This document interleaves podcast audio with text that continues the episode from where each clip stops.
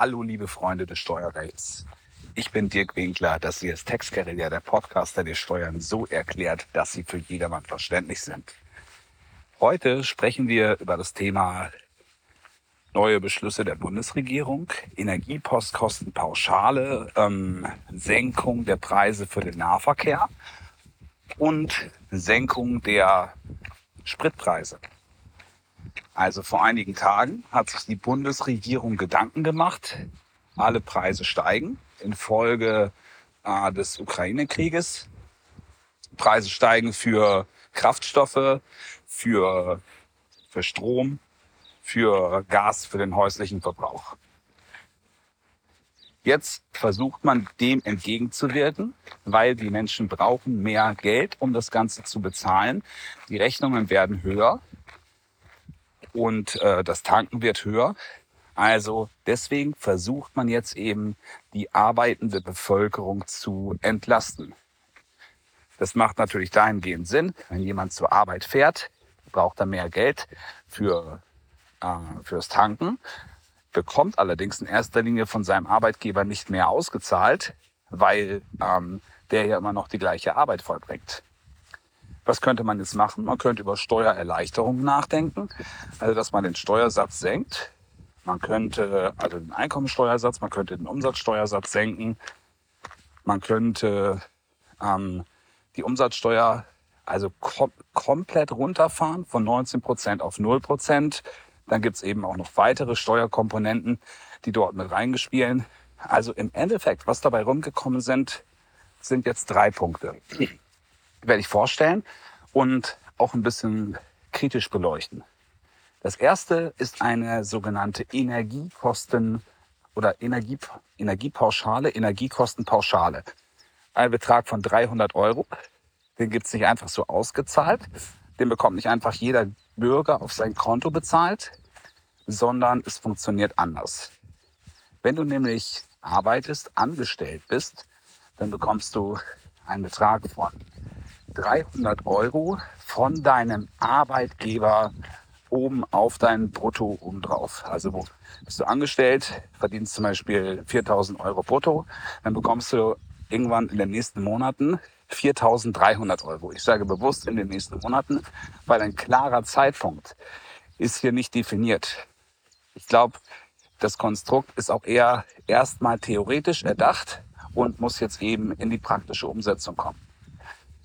Das bedeutet, 4.300 Euro sind netto natürlich nachher mehr als bei 4.000 Euro brutto. Allerdings gibt es auch keine 300 Euro netto obendrauf, sondern nur das Netto auf die Lohnerhöhung. Also je mehr du verdienst, desto höher ist auch dein Grenzsteuersatz. Und der Spitzenverdiener, der wird eben in der, der wird halt mit fast 50 Prozent hierauf wiederum zur Kasse gebeten. Bedeutet also, wenn du dann 300 Euro dich darauf freust, bekommst du nachher nur 150 Euro ausgezahlt. Genau. Also dieser Zuschuss an sich ist kein steuerfreier, sondern ein steuerpflichtiger Zuschuss. Und es kommt weniger an, als nachher, als jetzt erstmal präsentiert wurde. Weiterer Nachteil oder Jetzt haben wir die Gruppe der, äh, der Arbeitnehmer betrachtet. Was ist mit den anderen Gruppen? Leer ausgeht derjenige, der nichts, äh, der nicht angestellt ist. Zum Beispiel der Rentner, der Arbeitslose, Schüler, Student, Azubi, der keine Vergütung für seine Arbeit erhält. Auch die Minijobber, die bekommen auch nicht extra was obendrauf. Also an dieser Stelle schon eine unterschiedliche Belastung, obwohl natürlich auch derjenige, der, ich nehme jetzt den Azubi, der zur Arbeit fährt, aber dafür keine Vergütung erhält, ähm, auch der ist natürlich verpflichtet, zur Arbeit zu kommen. Auch der Student muss zur Uni fahren und wenn er jetzt irgendwo wohnt, wo er nicht mit dem Auto fahren kann, ähm, ähm, wo er mit dem Auto fahren muss, Entschuldigung, dann hat er natürlich einen Nachteil erstmal. Gut, also insofern, das jetzt so meine Kritik. Ich möchte mich nicht hinstellen und sagen, ich könnte es besser machen, weil das ist ja, zu meckern ist immer relativ leicht, aber einfach, es geht darum, das Ganze von unterschiedlichen Seiten zu betrachten. Als letzter noch der selbstständige Freiberufler, gewerbetreibende Unternehmer, der hat keinen Lohnsteuerabzug, der bekommt kein Gehalt. Der wird dahingehend ähm, bevorteilt, dass diese 300 Euro er jetzt weniger bei der nächsten Einkommensteuervorauszahlung zahlen muss. Also der Unternehmer weiß es, er zahlt vierteljährliche Vorauszahlungen. Und wenn er zum Beispiel 10.000 Euro vorauszahlt, zahlt er jetzt nur 9.700 pro für ein Quartal voraus. Ich denke, dass es nachher darauf hinauslaufen wird. Die Folgefrage, wenn er weniger vorauszahlt, wird er dann später bei der Einkommensteuer auch entlastet? Das ist bislang noch ungeklärt. Weil was bringt eine temporäre Entlastung, wenn man sie nachher wieder nach, wenn man sie nachher zurückzahlen muss? Na, dann bringt diese Entlastung nur dann etwas, wenn ich wirklich, ähm, wenn die äh, vierteljährlichen Vorauszahlungen mich wirklich in meiner Liquidität sehr einschränken. Und dann würde ich sagen, ist mir mit 300 Euro auch nicht wirklich geholfen, die ich an Vorteil habe. Okay, das ist eben der Punkt, ist gut für denjenigen, der angestellt ist, gut für denjenigen, der an dieser Stelle nicht so viel verdient, weil da ist es nachher wirklich eine Pauschale. 300 Euro, egal ob du 40 Kilometer zur Arbeit fährst oder nur vier oder aus dem Homeoffice arbeitest. Also derjenige, der von zu Hause aus arbeitet, der hat oder eben auch nur in Teilzeit oder einen kurzen Arbeitsweg, der hat in diesem Fall einen Vorteil. So, dann ähm, zweiter Punkt des Maßnahmenpaketes. Die Mineralölsteuer, Energiesteuer auf Kraftstoffe wird gesenkt. Die ähm, Kraftstoffe setzen sich zusammen aus mehreren Komponenten. Der Preis, also wenn du jetzt tanken gehst, siehst du vielleicht zwei Euro dort ähm, oder 2,30 Euro an Spritpreis für den Kraftstoff deiner Wahl. Darin enthalten ist äh, der Rohölpreis. Darin enthalten ist die Gewinnspanne und die Kosten der Mineralölkonzerne. Und dann ein großer Teil Steuern. Nämlich einmal die Umsatzsteuer, also die Mehrwertsteuer, 19 Prozent. Die erhöht sich immer ein bisschen wenn auch der Preis nach oben geht, weil das ist eben einfach ein festgelegter Satz, 19 Prozent auf den Preis. Und darüber hinaus die Mineralölsteuer, Energiesteuer.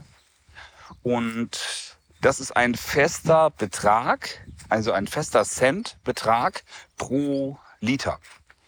Und dieser Betrag, der soll jetzt runtergesetzt werden. Also die Mineralölsteuer soll gemindert werden. Und zwar 30 Cent sind es, meine ich, für ähm, Benzin, super. Und 15 Cent sind es für Dieselkraftstoffe.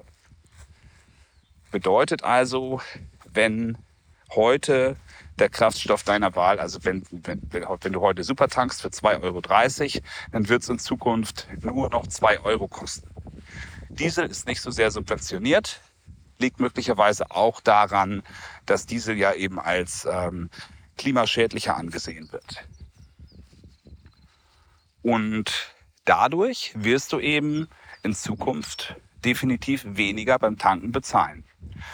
Das, dem habe ich jetzt nichts hinzuzufügen. Das ist auf jeden Fall sehr verbraucherfreundlich, sehr pendlerfreundlich.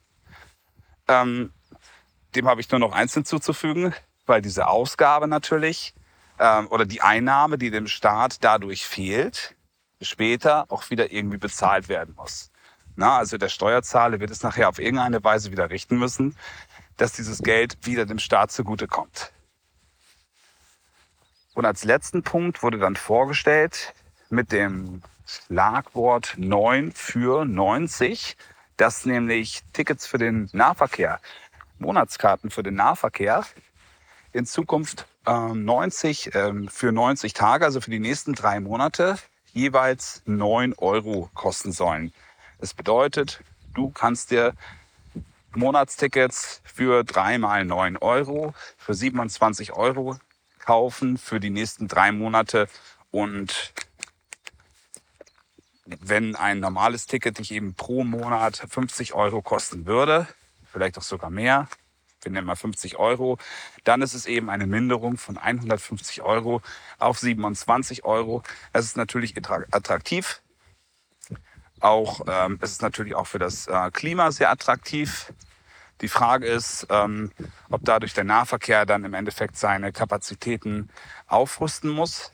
Aber möglicherweise ist das ja dann eben auch nochmal für denjenigen interess äh, interessant, der die Möglichkeit hat, mit dem öffentlichen Nahverkehr zu fahren, den bislang auch der Preis abgeschreckt hat, dass er ähm, das zumindest sich mal durch den Kopf gehen lässt, quasi als Testabo, dass diese drei Monate ausprobiert und vielleicht sich danach denkt, okay, gut, das ist ja gar nicht so schlimm, morgens in die Bahn oder in den Bus zu steigen es ist ja doch besser, als ich bislang immer gedacht habe. Ich habe noch die Möglichkeit, in der Zeit ein bisschen mich auszuruhen oder zu lesen und ähm, wird auf einmal ein Freund des Nahverkehrs.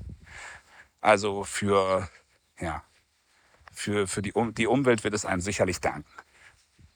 Mal zusammengefasst, das sind die drei Punkte. Energiepauschale, 300 Euro. Ein bisschen mit äh, Vorsicht zu genießen, dieser Punkt. Meines Erachtens auch noch nicht so ganz zu Ende gedacht. Dann Entlastung bei den Spritkosten, ähm, durchaus zu begrüßen und ähm, Förderung des öffentlichen Personennahverkehrs, auch mit einem sehr attraktiven Preisvorteil. Und genau, wie schon erwähnt, die Frage, wer bezahlt das Ganze? Eine Steuererleichterung ist immer wunderbar, aber Steuern sind eben auch dafür gut, dass, ähm, der, dass der Staat seinen Haushalt finanziert und wenn es dann irgendwo nachher fehlt, an der Stelle, wo es dringend gebraucht wird, wie zum Beispiel in Straßenerneuerungen, in, in Schulen, in Krankenhäusern, dann ist die Frage, ob nachher wirklich was gewonnen ist. Das sind meine zwei Cent am Schluss dazu gewesen. Ich danke dir recht herzlich fürs Zuhören und wünsche dir heute einen wunderschönen Tag. Bis zum nächsten Mal.